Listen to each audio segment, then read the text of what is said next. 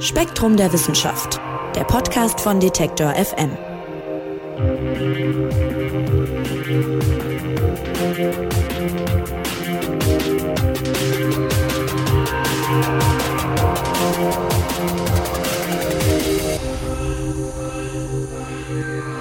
Hallo und herzlich willkommen hier beim Spektrum Podcast. Mein Name ist Marc Zimmer und ich freue mich, dass ihr dabei seid, wenn wir heute über moderne Alchemie reden. So heißt das Titelthema der aktuellen Ausgabe von Spektrum der Wissenschaft. Und gleich mal die Frage an Spektrum-Redakteurin Manon Bischoff. Hallo Manon erstmal. Hallo. Ja, gleich die Frage, was ist denn eigentlich Alchemie? Man kennt den Begriff, ich denke da gleich irgendwie ans Mittelalter und irgendwelche Leute, Alchemisten eben, die versuchen aus Blei in der Regel Gold zu machen. Aber das kann es ja nicht, das kann ja nicht gewesen sein. Tatsächlich äh, war Alchemie, ja, ist so der Vorgänger der Chemie, wie der Name auch ein bisschen sagt. Und ähm, das war die Lehre äh, der Eigenschaften der Stoffe und ihrer Reaktionen. Also tatsächlich hat man da auch versucht, eben Blei zu Gold zu verwandeln zum Beispiel, aber man hat auch noch äh, Schießpulver hergestellt oder hat halt generell Metalle und andere Materialien irgendwie untersucht einfach. Hm, jetzt schreibt ihr im Spektrum Magazin, dass man jetzt nicht einfach irgendwelche Stoffe in Gold verwandeln kann. Das lernt man heutzutage schon in der Schule. Jetzt habe ich mich gefragt, an welcher Stelle im Schulunterricht wird das denn eigentlich deutlich? Ich könnte es jetzt gerade nicht benennen. Es sollte deutlich werden in der Chemie oder ähm, in der Physik, je nachdem, in welchem Fach man halt das Periodensystem sich anschaut, der Elemente. Und ähm, man dort eben lernt, dass ein Element durch die Anzahl seiner Protonen bestimmt ist, also eben durch die Eigenschaften im Kern und nicht durch die Elektronenhülle. Und alles, was wir durch chemische Eigenschaften, also was auch Alchemisten damals zu, zur Verfügung hatten, steht. Also wenn man irgendwas erhitzt oder eben äh, gewisse Elemente zusammenführt oder so, verändert man immer nur die Elektronenhülle und ähm, dadurch eben nur so Eigenschaften wie die Leitung, also wie gut ein Element Strom leitet oder Wärme leitet oder sowas. Allerdings wird man dadurch aber niemals ein Element in ein anderes überführen können. Dafür braucht man schon Kernreaktionen, also die man zum Beispiel in einem Teilchenbeschleuniger oder so hat. Also das mit dem in Gold verwandeln geht nicht so einfach. Äh, trotzdem lässt die Vision dieser antiken Gelehrten, der Alchemisten auch heute Forscherinnen und Forscher noch nicht ganz kalt. Die fragen sich nämlich, ist es vielleicht zumindest möglich, dass man Stoffe so beeinflusst, dass sie die Eigenschaften von anderen Materialien nachahmen. Und äh, darum soll es gehen, darum geht es im aktuellen Spektrum-Magazin. Das versuchen Forscherinnen und Forscher nämlich gerade wie denn? Ähm, die versuchen, gewisse Stoffe oder Moleküle so durch äh, Laserpulse zu verändern, dass sie eben andere Stoffe oder eben andere Moleküle mit anderen Eigenschaften nachahmen. Ja, man versucht einfach gezielt ein System in ein anderes zu verwandeln oder nicht wirklich zu verwandeln, sondern dass sie ihre Eigenschaften ändern. Also sie haben einen Laser zur Verfügung, das haben sie jetzt den alten Alchemisten dann sozusagen voraus. Genau, ja, und vor allem, äh, dass man die Laser so präzise einstellen kann und eben so, so präzise Laserpulse auch überhaupt erzeugen kann. Grundlage des Ganzen ist jetzt ein Experiment von 2007. Erzähl mal vielleicht ein bisschen, wie, was wurde da gemacht? Wie bereits erwähnt, also man braucht sehr präzise Laserpulse. Das heißt, man muss Licht sehr, sehr gut kontrollieren können. Und ähm, 2007 hat äh, Serge Haroche, also das äh, ein französischer Physiker, der hat auch später dafür unter anderem dafür den Nobelpreis bekommen für Physik, hat Photonen sehr gut kontrollieren und nachweisen können, weil normalerweise, wenn man ein Photon nachweist, also zum Beispiel durch einen Fotodetektor, dann äh, zerstört man das Teilchen. Also das Photon fliegt auf irgendein Material, regt da drin die Elektronen an, also wird davon absorbiert. Und äh, so hat man halt eben festgestellt, dadurch, dass sich die Materialeigenschaften verändert haben, also dass das Elektron zum Beispiel auf eine höhere Bahn gehüpft ist oder so, also stellt man fest, dass dort ein Photon eingetroffen ist. Und was Haroche und sein Team machen wollten, war eher, dass man meinen ganzen Lebenszyklus, also oder ein Photon mehrmals untersuchen kann, ohne es halt dabei zu zerstören und nachzuweisen, dass es eben dieses Photon gibt, ohne es gleich ja zu zerstören. Und was sie sich überlegt haben, war, ähm, die haben eine Box gebaut, in dem zwei Spiegel sind, die sich gegenüberstehen haben ein Photon zum Beispiel reingeschossen und die Spiegel mussten so perfekt oder so gut präzise ausgerichtet sein, dass das Photon immer wieder hoch und runter reflektiert wird, sodass die, sich dieses Photon über einen sehr langen Zeitraum äh, in dieser Box befindet. Weil es bewegt sich ja mit Lichtgeschwindigkeit, äh, wie man ja weiß. Genau, das vergeht halt sehr schnell. Das heißt, wenn man dieses Photon mehrmals irgendwie messen möchte oder so und nicht über riesige Distanzen äh, das Experiment machen kann, braucht man eben präzise Spiegel und indem man halt dieses Photon in dieser Box zumindest für einen bestimmten Bruchteil von der Sekunde fängt. Und was sie gemacht haben, war, ähm, haben dieses Photon dann in dieser Box gefangen und haben dann Atome reingeschickt. Und wenn die Atome also auf so ein Photon treffen, dann äh, verändert sich der Dipol in dem Atom. Also man kann auf jeden Fall nachweisen, dass sich da drin ein Lichtteilchen befindet, wenn, sich, wenn man dieses Atom reinschickt. Oder man kann eben nachweisen, dass sich keins drin befindet. Und äh, was sie gemacht haben, war eben Atome reinzuschicken und so konnten sie nachweisen, ob sich eben ein Photon in dieser Box befindet oder nicht und konnten sogar, wenn ein Photon drinne war, durch mehrere Atome wirklich nachweisen, dass es dieses Photon gibt und quasi beobachten, wie dieses Photon existiert in dieser Box und irgendwann mal aufhört zu existieren, weil es absorbiert wird und quasi stirbt. Man schafft es also jetzt erstmals, das an mehreren Punkten sozusagen sichtbar zu machen. Verstehe ich das richtig? Genau. Im Magazin wird es verglichen mit so einem äh, Rennpferd, was man fotografiert und es eben so schnell fotografiert, dass man einzelne Bewegungsabläufe sehen kann. Äh, genau. Was Harosch gemacht hat, war, dass er zeigen konnte, dass man Photonen sehr präzise steuern und behandeln kann. Und das braucht man eben, wenn man jetzt ähm, Moleküle zum Beispiel untersuchen möchte, weil Moleküle schwingen und wie bei so einem Pferd, äh, das im Galopp jetzt hüpft, wenn man sehen möchte, ob zum Beispiel alle vier Hufen gleichzeitig in der Luft sind, muss man mindestens so schnell sein oder eine Kamera haben, deren Auslöser so schnell ist, also schneller als sich die Hufen bewegen. Und äh, dasselbe braucht man in der Physik, wenn man jetzt eben Moleküle schwingen sehen will, äh, dann braucht man Licht, das mindestens so schnell äh, schwingt. Und das ist halt eben leider im Femtosekundenbereich. Also es ist sehr, sehr, sehr schnell und sehr kurzlebig. Und ähm, deswegen braucht man Laserpulse, die genau eben in, diese, in diesen Frequenzbereich auch gehen. Und ähm, ja, das ist äh, schwierig zu kontrollieren. Femtosekunden hast du gesagt, ja? Das ist also nochmal deutlich, deutlich, deutlich weniger als Millisekunden. Genau, das ist äh, ungefähr so lang, wie Licht braucht, um ein halbes Haar äh, menschliches Haar zu durchqueren. Krass. Dabei ist Licht ja so wahnsinnig schnell. Okay. Gut. Jetzt haben wir gehört, äh, Laser spielen dabei eine entscheidende Rolle. Aber Laser sind doch nach meinem Verständnis im Endeffekt auch bloß Licht, oder?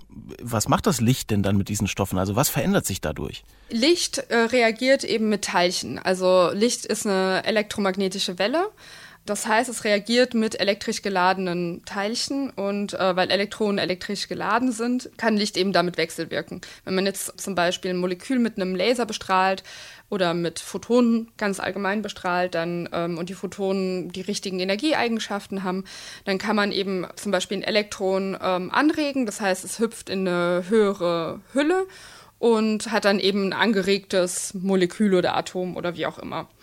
Und äh, Physiker kamen dann auf die Idee, dass es ja im Prinzip auch möglich wäre, chemische Reaktionen oder halt eben gerade diese Atomorbitale, auf denen sich die Elektronen bewegen, die vielleicht mit Laserlicht eben so zu verformen, dass man Eigenschaften bekommt, ja, die man interessant findet und ähm, das eben gezielt zu machen. Und das vielleicht auch mit Materialien zu machen. Also zum Beispiel, wenn man ähm, Phänomen wie Supraleitung ähm, untersuchen möchte, wo eben auch diese im Prinzip die Orbitale von ganz vielen Atomen eine bestimmte Form haben ähm, dass man eben einen Stoff durch Laserlicht in so einen Zustand bringt, dass das supraleitend wird, um es besser untersuchen zu können. Das ist so ein bisschen das Ziel, dass man äh, mit Laserlicht auf einmal Dinge kontrollieren kann, sehr stark, also dass ich mein, mein, mein Material kontrollieren kann und den Eigenschaften bringen kann, die ich interessant finde, um eben Forschung damit zu betreiben oder um äh, eine neue technologische Anwendung zu schaffen oder wie auch immer. Mhm. Also es geht ja wir haben es schon gesagt, nicht mehr darum, jetzt irgendwie Gold herzustellen, aber man will Stoffe schon verändern. Was könnte denn so eine Veränderung sein, also eine veränderte Eigenschaft? Wo würde sich das zum Beispiel anbieten? Ich habe ja eben schon von Supraleitungen gesprochen, das heißt, die elektrischen Leiteigenschaften von einem Material kann man dadurch verändern.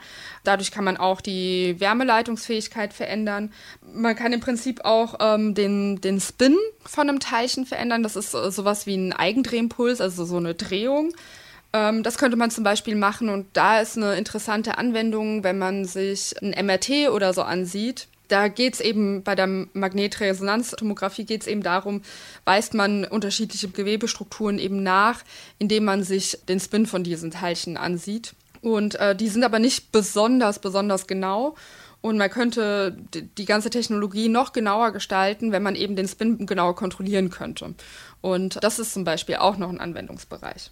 Hm, und wie weit geht das dann? Also wenn ich mir das vorstelle, könnte ich jetzt wirklich dafür sorgen, dass zum Beispiel ein Stoff, der normalerweise nicht Strom leitet, zum Beispiel, dass er das dann einfach macht? Oder geht es nur bei was, was sowieso schon leitend ist, dass es dann besser leitend wird? Man kann jetzt nicht zum Beispiel irgendeinen Stoff nehmen, das niemals ein Supraleiter ist und äh, es dazu bringen, irgendwie einen Supraleiter nachzuahmen. Das klappt nicht. Sondern man braucht einen Stoff, der sowieso bei gewissen Temperatureigenschaften oder bei einem bestimmten Druck oder so eben diese Eigenschaft haben kann und bescheint es dann mit diesem, mit dem äh, Laserpuls und kann es dann dazu bringen, eben solche Eigenschaften wieder nachzuahmen, obwohl man nicht bei, in diesem Temperaturbereich zum Beispiel ist. Ein schönes Beispiel aus dem Text ist, man kann so in eine Flöte pusten, dass sie wie eine Trompete klingt am Ende. Das ist ja ein sehr anschauliches Beispiel. Ähm, es wird aber auch gesagt, man kann das nicht ewig weit treiben. Also ich kann jetzt nicht so in eine Flöte pusten, dass sie wie ein Klavier klingt zum Beispiel. Vielleicht kannst du das nochmal so ein bisschen erklären. Also wo verlaufen da die Grenzen und was sind eben nochmal auch Anwendungsbereiche? Genau, also das äh, fand ich auch ein sehr, sehr schönes Beispiel, das die Autorin eben gebracht hat, weil äh, man kann jetzt nicht zum Beispiel ich weiß nicht, ja, einen Stoff nehmen wie Wasserstoff oder so, was jetzt nicht äh, zu einem Supraleiter werden kann und ähm, ja, durch den perfekten Puls zu einem Supraleiter bringen. Also man kann, man kann ihn vielleicht dazu bringen, mal ein Leiter zu sein oder mal nicht, aber ja, man, man, man kann den Stoff nicht komplett verändern oder dazu bringen, sich komplett anders zu verhalten, als, als was möglich ist, als was sowieso möglich wäre im Prinzip. Jetzt kann man sich vorstellen, dass das Ganze ziemlich kompliziert ist. Man hält da jetzt nicht einfach so mit dem Laser drauf und zack hat der Stoff eine andere Eigenschaft. Bei dieser Forschung spielt Kontrolle eine sehr zentrale Rolle. Inwiefern denn? Genau, also man braucht einen sehr präzisen Puls äh, mit genau eben den Frequenzbereichen, die man möchte. Und erstmal ist die große Frage, wie sieht dieser Puls aus? Also wie, wie genau sollte der aussehen? Und ähm, das muss man berechnen. Und dafür muss man ja schon das Quantensystem, was man jetzt verändern möchte, ganz genau kennen. Und das ist schon häufig ein Problem, weil man kann vielleicht die Gleichungen hinschreiben, aber man kann sie halt meistens nicht lösen, sobald die, die Systeme ein bisschen komplexer werden. Das heißt, da braucht man schon die Hilfe von Computern. Und dann muss man eben äh, so eine zeitliche Entwicklung von diesen Systemen auch kennen und wissen, was passiert, wenn ich das eben mit Licht bestrahle und man muss im Prinzip genau den Laserpuls finden, der mir mein System von dem Zustand, in dem ich es präpariert habe, in den bringt, den ich gerne haben möchte. Und das ist eben eine sehr, sehr, sehr genaue Sache und eine, ja, da braucht man, man spricht von Quantenkontrolle. Und das ist einerseits ja, wie gesagt, sehr schwierig rechnerisch umzusetzen und dann muss man das Ganze nochmal in einem Labor umsetzen.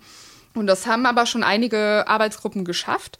Also zwar nicht mit äh, sowas Riesigem wie, ja, wie einem Festkörper, weil da sind ja aber Milliarden von Teilchen drin, die irgendwie miteinander wechselwirken. Das ist sehr, sehr schwer zu beschreiben und zu kontrollieren. Aber die, sie haben es mit einer Kette von äh, Atomen, von Teilchen gemacht und haben die mit einem Laser beschienen und haben es da geschafft, dass sich äh, diese Teilchenkette eben anders verhält, als der, wie sie es präpariert haben. Das ist also sehr komplex, erstmal diesen richtigen Puls dann zu finden und zum anderen sind diese Experimente leider auch sehr anfällig für Störungen. Genau, also die Quantensysteme prinzipiell sind sehr anfällig für Störungen. Das heißt, sobald von außerhalb irgendwie Temperaturschwankungen, Schwingungen, ähm, sonst irgendwas da drankommen, äh, verändert das eben direkt schon die, die Eigenschaften der, der Teilchen, die ich mir da anschaue. Das heißt, für, für eine gute Quantenkontrolle braucht man sehr abgeschottete Experimente, die, die eben am besten in einem Vakuum und bei kühlen Temperaturen. Und eine Menge Geduld braucht man auch, denn die Vorgehensweise, die stellt selber irgendwie auch noch ein Problem dar. Die ist nämlich iterativ. Was bedeutet denn das und wo ist das Problem dabei? Ähm, da geht es äh, eben um die Berechnung von diesem Laserpuls. Dadurch, dass man häufig die Gleichung nicht exakt lösen kann, muss man, äh, startet man mit einem Laserpuls, den man quasi rät oder anhand bestimmter Eigenschaften wählt, aber von dem man nicht weiß, ob das jetzt der optimale ist, der mir mein System in den richtigen Zustand bringen wird. Und ähm, verbessert den dann schrittweise. Aber um das zu verbessern, muss ich entweder eine Computersimulation laufen lassen, das heißt, ich muss dafür mein System sehr gut kennen, oder ich verbessere es schrittweise, indem ich es in einem Experiment eben teste und mir den Ausgang vom Experiment anschaue und das wiederum in einem Computerprogramm dann ähm, wiederum eingebe und aus dem Experiment quasi berechnet, wie ein besserer Laserpuls aussehen könnte. Und dann wiederholt man das Ganze nochmal.